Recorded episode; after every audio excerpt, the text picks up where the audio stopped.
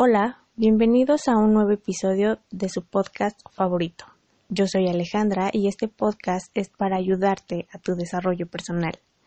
Espero este podcast sea de tu agrado y puedas compartirlo con los seres a quienes tú crees que les serviría este tipo de contenido.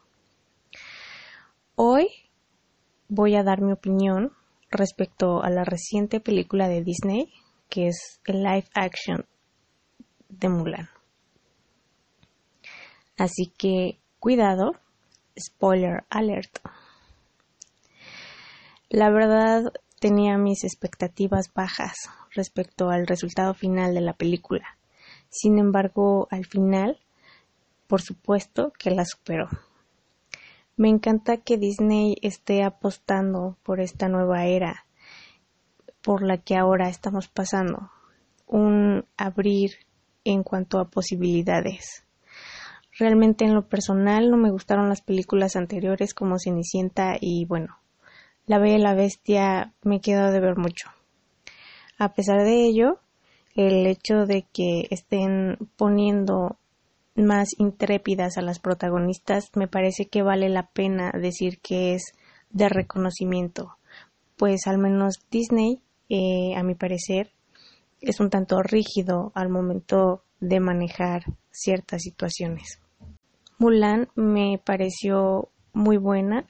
Es inevitable que la compare con la versión animada del 98, pero es parte, ¿no? La película me parece que llegó en un muy buen momento. Al menos en estos últimos años el movimiento feminista se ha vuelto más fuerte. La película, por supuesto, es parte de este movimiento. Se dice que la historia de Mulan es real, sin embargo, es algo que por supuesto desconozco. Sé que ahora es una leyenda, obviamente es un poco distinta eh, a la que nos cuenta Disney, pero el mensaje sigue siendo el mismo.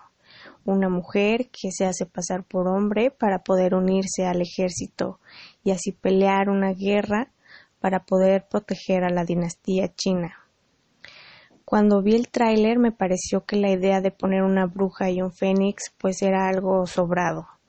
Sin embargo, mientras se desarrolla la película, me di cuenta que la historia ameritaba el hecho de tener, en este caso, una bruja y, por supuesto, un fénix. En el caso particular de la bruja, eh, me di cuenta que es la contraparte femenina de Mulan. Mulan obviamente es esta mujer que lucha, que rompe con los estereotipos, que va por lo que quiere, que tiene un pensamiento libre, que no se deja llevar por ideas ajenas. Lucha obviamente por mantener un perfil bajo, por así decirlo, ¿no? Eh, debido a la época, debe de comportarse de cierta forma o de cierta manera, intentar no hacer quedar mal a su familia, intentar a su vez de que ellos se sientan orgullosos de ella, esta lucha interna que también tiene por el deber de tener una familia, hijos, un marido, ser lo que se esperaba de ella, de dejar a un lado sus gustos para seguir con estas tradiciones. Y esto no pasa.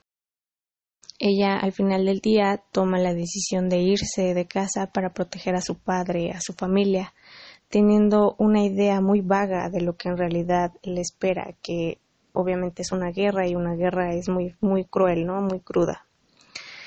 Y la bruja, obviamente, es todo lo contrario. Ella es precisamente una mujer que es sumisa, que se deja manipular, que se deja mandar.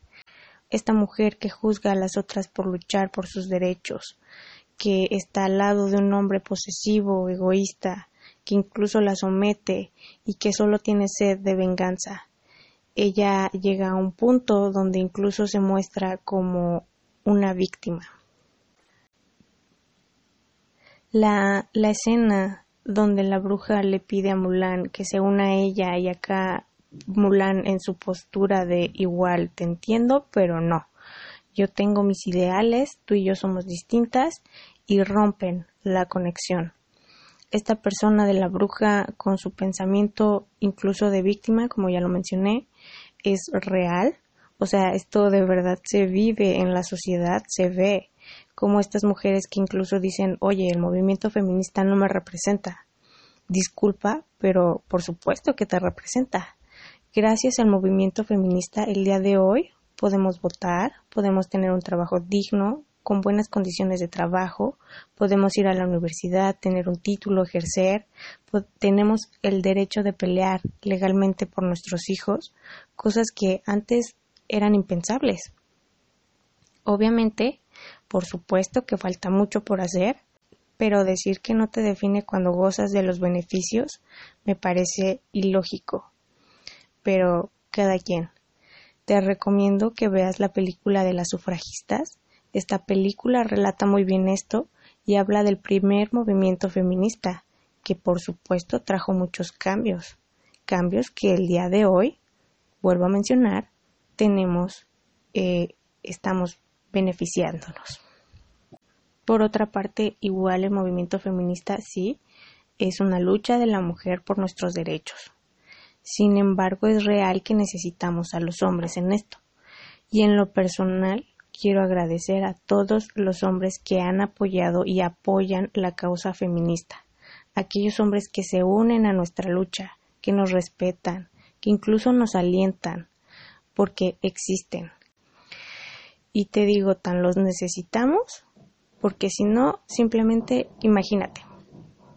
Lo he buscado, sin embargo, no, no he encontrado eh, quién fue, ¿no?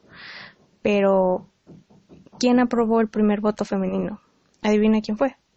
Obviamente fue un hombre. Se maneja que fue de una manera accidental y que realmente no era como un voto igualitario, porque lo trataron como un derecho de voto de las personas, no como un derecho de voto hombre y mujer. Igual con restricciones, pero el punto es que nos necesitamos, ambos, tanto hombres como mujeres. Que esto también se maneja en las películas de Mulan. En la animada, que es cuando llega al palacio para advertir que Shang Yu sigue vivo, y que quiere atacar al emperador. Al final, pues Li Shang, quien era el capitán, es quien decide apoyarla. En el live action pasan lo mismo, pero acá el capitán no le hace caso y es su compañero quien le apoya y hace entrar al razón al capitán para así poder eh, hacer algo.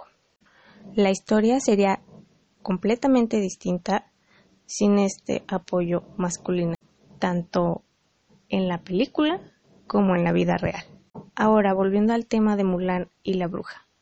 La muerte de la bruja me pareció interesante.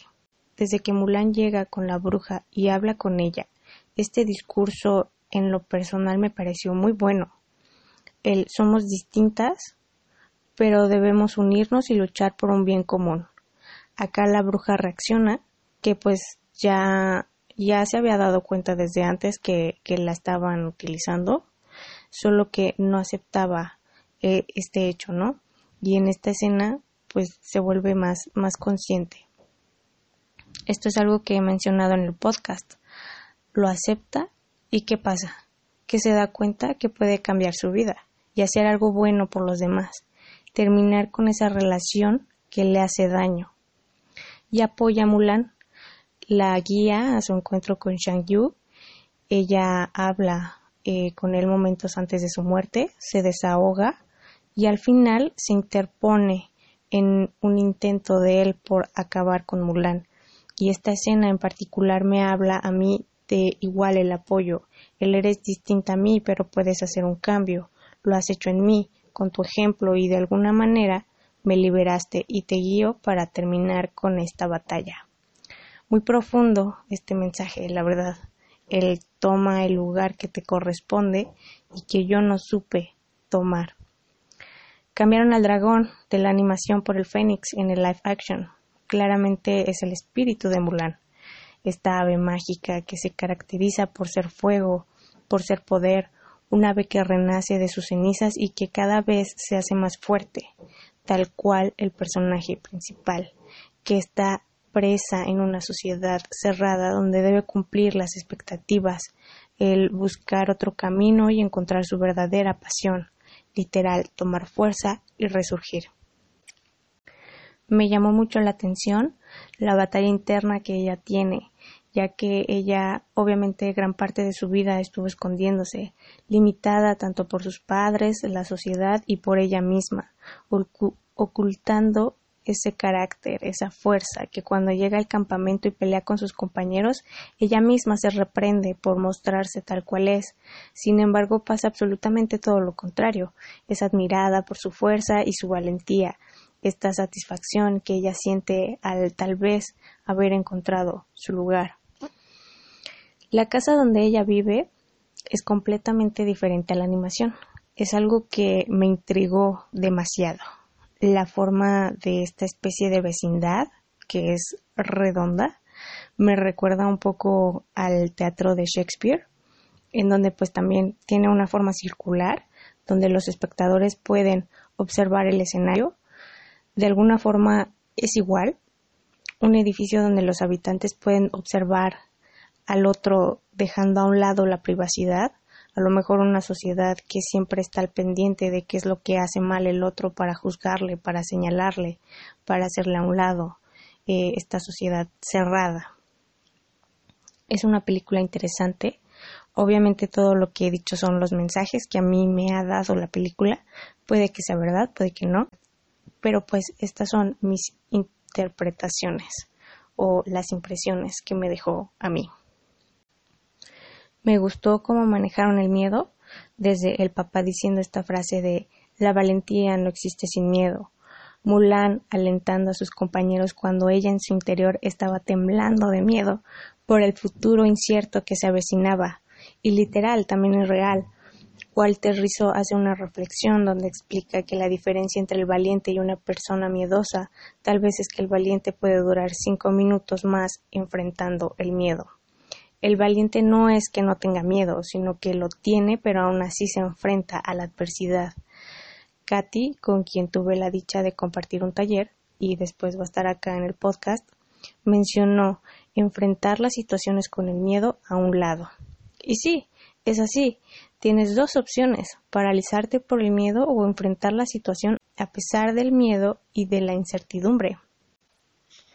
También esta escena en donde presentan a Mulan ante el emperador y todas estas mujeres la miran con respeto, con admiración, me atrevería a decir que hasta con satisfacción por todo lo que logró, porque al fin y al cabo ella está marcando un antes y un después, sobre todo en esa época, ¿no? Que, que representa mucha rigidez. Esta escena también eh, tan maravillosa, la del final, donde el fénix vuela hacia el sol, representando, por supuesto, la libertad que por fin ella tiene al poder elegir la vida que ella quiere. Es una película que en lo personal me parece muy buena. Obviamente tiene sus cosas. Tenía mis reservas porque pensé que la harían musical. Me agradó que no lo hicieran así creo que se hubiera perdido un poco la intención. Sin embargo, es algo que no puedo asegurar porque, por ejemplo, en Aladdin, eh, esta canción que, que agregaron, donde la princesa expresa su sentir, ¿no? Entonces también ahí como que hay un poder. Sin embargo, no sé cómo hubiera quedado Mulan si lo hubieran hecho musical. Me alegra que no la hubieran hecho así. Y también, por otra parte, pues todos estos efectos, ¿no? Que ponen en las peleas donde hay piruetas, donde incluso las personas pueden trepar eh, o caminar por las paredes como si nada. Eh, efectos muy característicos de la cinematografía asiática, lo cual también me parece acertado, me parece muy exagerado, pero me gustó que lo pusieran.